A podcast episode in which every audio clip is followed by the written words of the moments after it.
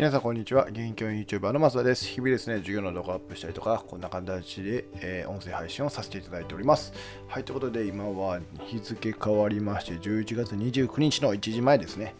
に音声配信をするというね、しかも結構眠たかったんですよ、今。ちょっと眠たくてですね、ちょっと立ったりとかね、ちょちょっとスクワットしたりとかしてね、眠気を覚ましてから今、音声配信をさせていただきました。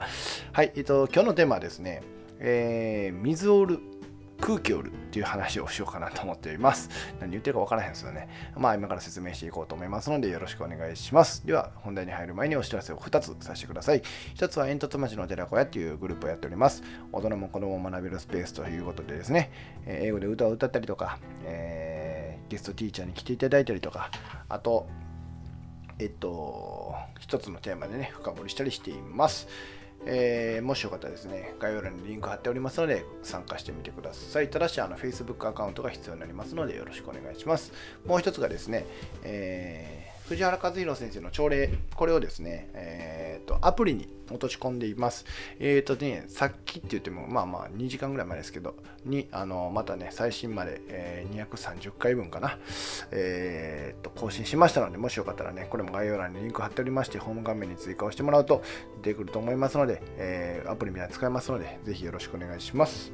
はい、ということで、あの、また来週からね、来週からだったかな、あの、藤原先生、いろんな方とね、あの調理だけの学校っていうグループがあるんですけど、そのグループの人たちとなんか対談しながらこう配信するみたいなので、これもまた面白いと思いますので、ぜひ、えー、よかったら見てみてください。はい、ということで今日のね、本題に入ろうと思うんですけど、水を売る空気を売るっていう話をしようかなと思ってて、これ何かって言ったらですね、えっと、儲けのレシピっていう本があるんですよ。これあの、えー、っと、事業家ポットさんっていうね方が書かれてる本なんですけどこれがめちゃめちゃ面白くてですね、まあ、要は、えー、儲けのための、うん、なレシピというかまあ、うん何やろな、ヒントかな、どっちかというとね、ヒントをこういくつかのチャプターに分けてね、え書かれている本で、まあ、これを全部やったらね、えーと、当たるよっていう話じゃなくて、逆にね、えーと、外れにくくなるんちゃうかなっていうような本でしたね。あのビジネス的に言うとですね、あここをこういうとこ押さえといたら、うまくいく可能性高くなるよねって、まあ、逆に言ったらうまくいかない可能性が低くなるよねと。いうような感じでしたね。で、その中にですね、水を売るっていう話があって、で、っていうのが、水を売るっていうのは、例えば今の水ビジネスっていうのも、いや水なんて本当にね、コスパで言ったらさ、めちゃめちゃ安いじゃないですか。で、下手しい湧き水出てる水とかやったら、まあ、浄水さえちゃんとすれば、えー、いけるぐらいなんで、多分原価率で言ったらめちゃめちゃ低くなるけど、今はベッドボトルでね、例えば、えー、500ml が100円ぐらいで売られていると。いう事実があってじゃあこれのどんな何割がね、えー原価率やねんって言ったら、まあ多分低いかもしれない要は、えー、水のようなものを売ると原価率すごく低くできるよね。な普通の食事を提供するよりもよっぽどリスクっていうね原価率が低くなるから利益利益率が高くなるよねっていう話やったんですけどやっぱそれ以上に空気を売るっていう方がまあもちろん原価率もっと低くなるよねっていうのが言われててでその空気っていうのが例えばなんかクラブっていうんですかねディスコっていうんですかね。なんか一つの空間に人が集まるようにできてしまえばその空間さえ空間代さええー、ペイできたらあとは全部利益にできるよねっていう話があってでそれをさらにもう一個消化させると、えー、無形商材ですよねいわゆる情報商材と呼ばれるものになるよねっていう話があってっていうところですよ。っていうところまで、えーと考えてビジネスしようねっていうのでもちろんリアルタイムで、えリアルで会える価値っていうのももちろんあるけどそれ以上にね空気とかバーとか、えー、情報とかそういうものをやっぱり売れるようになるよねなった方がまあもちろん難易度は高いけど、えー、と利益率は高くなるし今言ったらリスクが減るよねっていう話があってこれがまあすごく僕の中では刺さったわけですよ。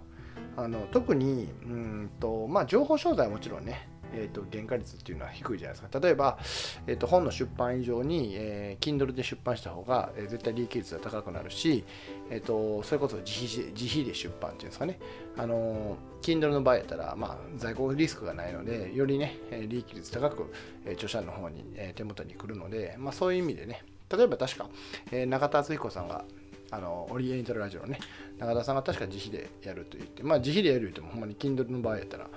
あの全くね、紙代とかかかるわけじゃないんで、多分、えー、利益率7割やったかなぐらいが著者に入るというので非常に情報できるよねっていう話が入ってたりとかあったんで、まあ、情報を売るっていうのはまあもちろんね僕はすごくうん大事なことなんかなって思うんですけど、まあ、それ以上にね空気売るっていう感覚ってやっぱ大事やなと思っててうーんとなんですかね。まあ、例えば、まあ、僕が今、えーと、オンラインサロンに入っている、まあ、例えば西野さんのねオンラインサロンで言えばやっぱり、まあ、もちろん西野さんが毎日のように投稿してくださってる部分もあるんですけどそれ以上にね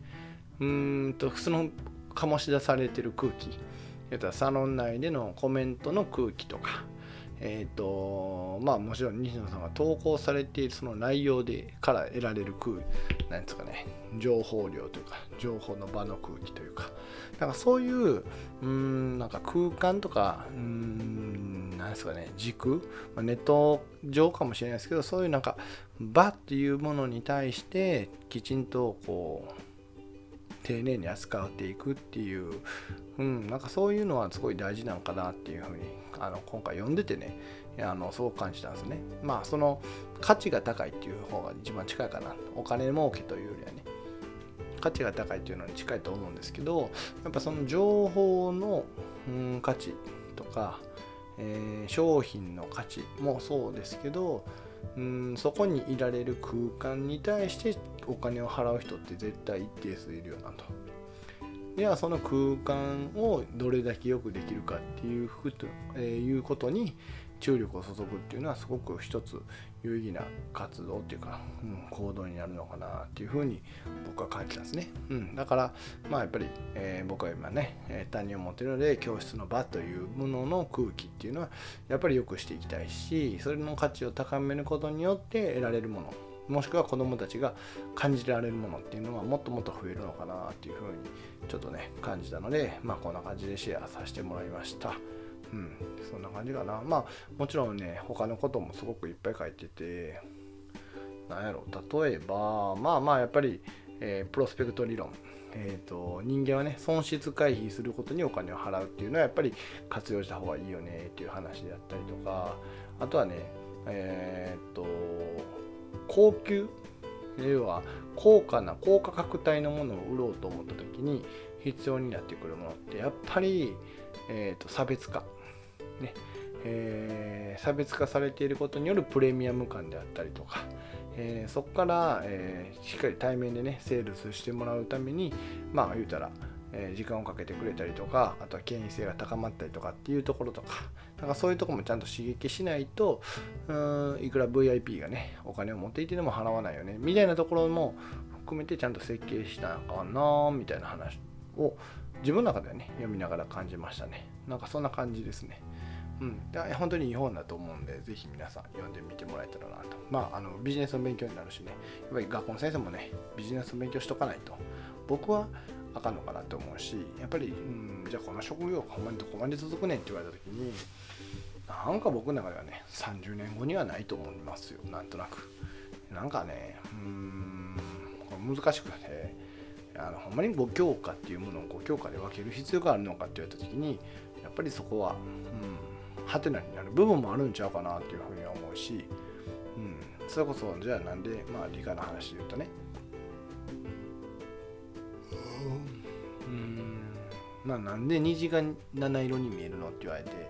まあ、もちろん疑問もそこにとってはねそのあ屈折してるんだっていう話が出てくると思うんですけど